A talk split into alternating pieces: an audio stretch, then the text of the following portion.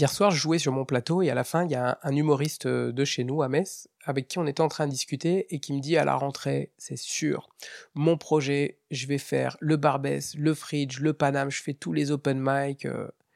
et, c'est un truc que j'ai entendu souvent, notamment parce que j'ai la chance de pouvoir jouer entre Paris, le reste des villes de province, que ce soit Nantes, Lille, Strasbourg, Mulhouse par exemple. Souvent, quand je rencontre des gens qui font du stand-up dans ces villes-là, il y a cette, envie, cette ambition d'aller toucher les gros lieux du stand-up. Et paradoxalement, c'est les lieux qui, je trouve, sont les moins ouverts pour notre niveau. Le Barbès, je sais même plus comment on fait pour participer à l'open mic. Il n'y a plus de place en ligne, c'est devenu nébuleux. Ça m'a coupé l'envie même d'y aller parce que je comprends plus comment ça marche. Le Paname, n'en parlons pas, c'est réservé comme vous le savez probablement, et si vous ne le savez pas, c'est euh, pour les gens qui ont un an et demi, deux ans de stand-up au moins, pour pouvoir participer à l'open mic. Quant au fridge, là aussi, j'ai l'impression que ça sert à rien d'envoyer des messages, à moins d'aller sur place et d'avoir un coup de chance. Donc ces lieux-là me semblent inaccessibles. Et quand on en parle avec les humoristes, en, région, pourtant, ce sont les lieux qu'ils visent parce que je pense que c'est les lieux les plus visibles dans le stand-up. Et parfois, quand je suis euh, à Lille, à Mulhouse, et que les gens savent que je joue la semaine à Paris, on me dit mais alors c'est comment Paris? C'est vraiment dur, euh, ça peut jouer? Et en fait, je, suis un peu embêté parce que c'est pas dur Paris. C'est pas difficile de jouer. Euh, l'ambiance n'est pas particulièrement malsaine. C'est pas en tout cas moi ce que j'expérimente. J'ai la chance d'avoir une, bonne opinion de, de ce que c'est que Paris. Alors oui, ça peut être très dur. On peut jouer devant très peu de personnes. On peut jouer devant des gens qui peuvent être très exigeants parce qu'ils ont l'habitude de voir du stand-up et qu'ils attendent des blagues d'un autre niveau que de celles qu'on est capable de faire au début. Mais qu'est-ce que c'est formateur Et à côté de ça, une fois qu'on a écarté les gros open mic un peu inaccessibles, mais il y a plein d'occasions de jouer à Paris. Si vous êtes une personne cool, avenante, qui travaille des blagues et qui a envie d'être sympa avec les gens, il n'y a aucune raison qu'on vous ferme les portes à Paris ou ailleurs. D'ailleurs, que ce soit Paris ou n'importe où, les, seuls conseils que je partage quand je suis en région comme ça, c'est lorsque c'est possible, d'aller voir les plateaux. C'est toujours mieux, plutôt que d'envoyer des messages, d'aller sur place et dire vraiment de parler de ce que les gens ont entrepris. Et je vous l'ai dit dans d'autres épisodes, moi-même qui ai ouvert un plateau, j'apprécie quand les gens viennent sur le plateau et ensuite disent tiens, j'étais dans le public et moi ça m'intéresse de jouer. C'est tellement respectueux comme démarche.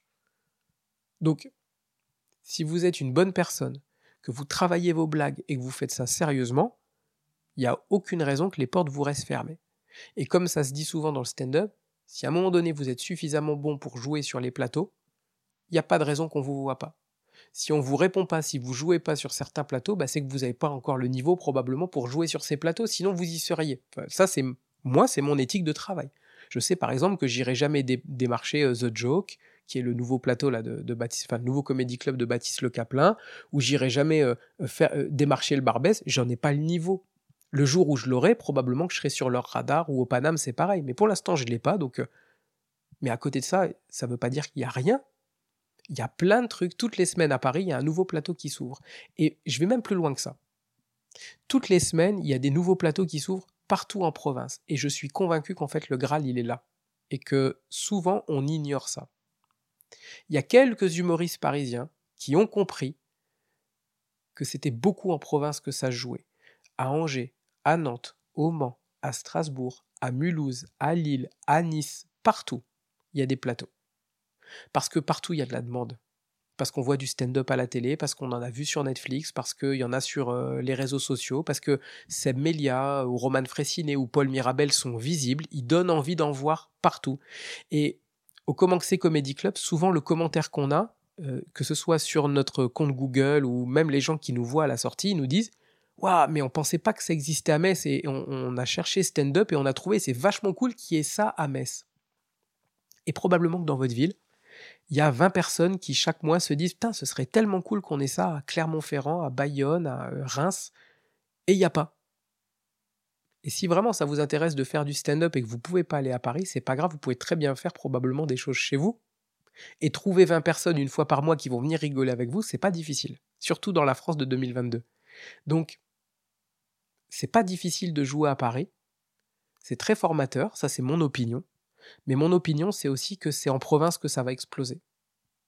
Et, j'en veux pour preuve les collègues qui ont des plateaux sur Paris, ce qui revient à peu près systématiquement, c'est la difficulté de remplir ces plateaux à cause de la concurrence. Il y en a même trop. Il y a des plateaux, vraiment des trucs, euh, des gros comédie clubs, il y a des petits comédie clubs, il y a des petits plateaux, il y a des open mic, et c'est la guerre pour se faire connaître et attirer du monde. Je vais citer le, cas, je, fais rarement du, name dropping dans le podcast, mais je voudrais citer le cas d'un humoriste qui est un copain et que j'aime beaucoup, qui s'appelle Yes le Vagabond. Si vous ne le connaissez pas, vous allez aller voir sur Instagram. Pour moi, c'est celui qui a le plus compris, le plus intégré l'apport de la province dans son stand-up. C'est quelqu'un qui, a ouvert, qui a un concept d'aller dormir chez son public, c'est très intéressant à voir, mais qui en plus a compris que plus il allait jouer en province, plus il allait enrichir son niveau de blague. Et vraiment, je trouve ça notable. Et moi qui ai la chance maintenant d'aller jouer notamment beaucoup en Alsace, eh ben je vais vous dire un truc. D'abord, on joue souvent devant beaucoup plus de personnes que ce qu'on fait à Paris. Paris, une mauvaise soirée, c'est 6, une bonne soirée, c'est 40-50. Il m'arrive de jouer euh, à Lille ou en Alsace devant 100, 150, ça m'est arrivé à 200 personnes. Ben, je peux vous dire que votre blague, elle prend un autre niveau quand elle fait rire 200 personnes, et c'est super agréable. Par contre, quand tu bides, ton bide, il prend aussi une autre dimension. Ça, c'est vrai. Mais c'est vraiment très agréable d'aller confronter tes blagues euh, en province pour voir si vraiment elles, font rire tout le monde. Cette semaine, j'ai un humoriste parisien qui, est venu jouer euh, à Metz et qui me dit Je suis vraiment content de, venir à Metz parce que je commençais à me parisianiser. Et je lui ai demandé de, m'expliquer ce qu'il voulait dire par là. Et il m'a dit En fait, dans mes blagues, c'est plein de références que mon public à Paris comprend, des quartiers, euh, des notions très parisiennes.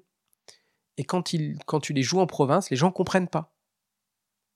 Et le fait d'aller jouer partout en province, ça permet comme ça d'ouvrir les blagues, de, de, les universaliser pour pouvoir à un moment donné être capable de jouer partout. Et hier, on avait un échange entre cet humoriste et un autre humoriste qui est, un spectacle euh, à vendre et tout et qui disait mais si tu as l'ambition d'être professionnel, tu es obligé d'ouvrir tes blagues partout en France. Parce qu'à un moment donné, il n'y a pas que Paris. Tu vas aller jouer à droite, à gauche ton spectacle et tu es obligé de t'adresser à tout le monde de la même manière. Tu ne peux pas parler qu'aux gens du 11e arrondissement de Paris. Et j'ai trouvé que c'était très intéressant et que ça nous dit un truc. Moi, quand j'écris, j'écris pas pour Paris, j'écris pas pour Metz ou pour la province, j'essaie d'écrire un peu pour tout le monde. Et surtout, en me disant que je vais essayer d'aller jouer ça le plus possible dans le plus de villes possible. Et je me rends compte que je me sens mieux progresser comme ça et surtout ça me rassure dans le fait que en région, on est capable d'entreprendre des choses qui vont faire grandir notre discipline et que si on est assez malin pour euh, se connecter, se parler, travailler les uns les autres, on est capable de, faire du stand-up partout sans dépendre des gros lieux à Paris qui nous sont fermés au début. Je voulais vraiment partager ça avec vous. Et euh, bah, si vous avez des projets d'entreprise, euh, de monter des plateaux, des podcasts, n'importe quoi lié au stand-up, bah, je serais très content d'en parler avec vous.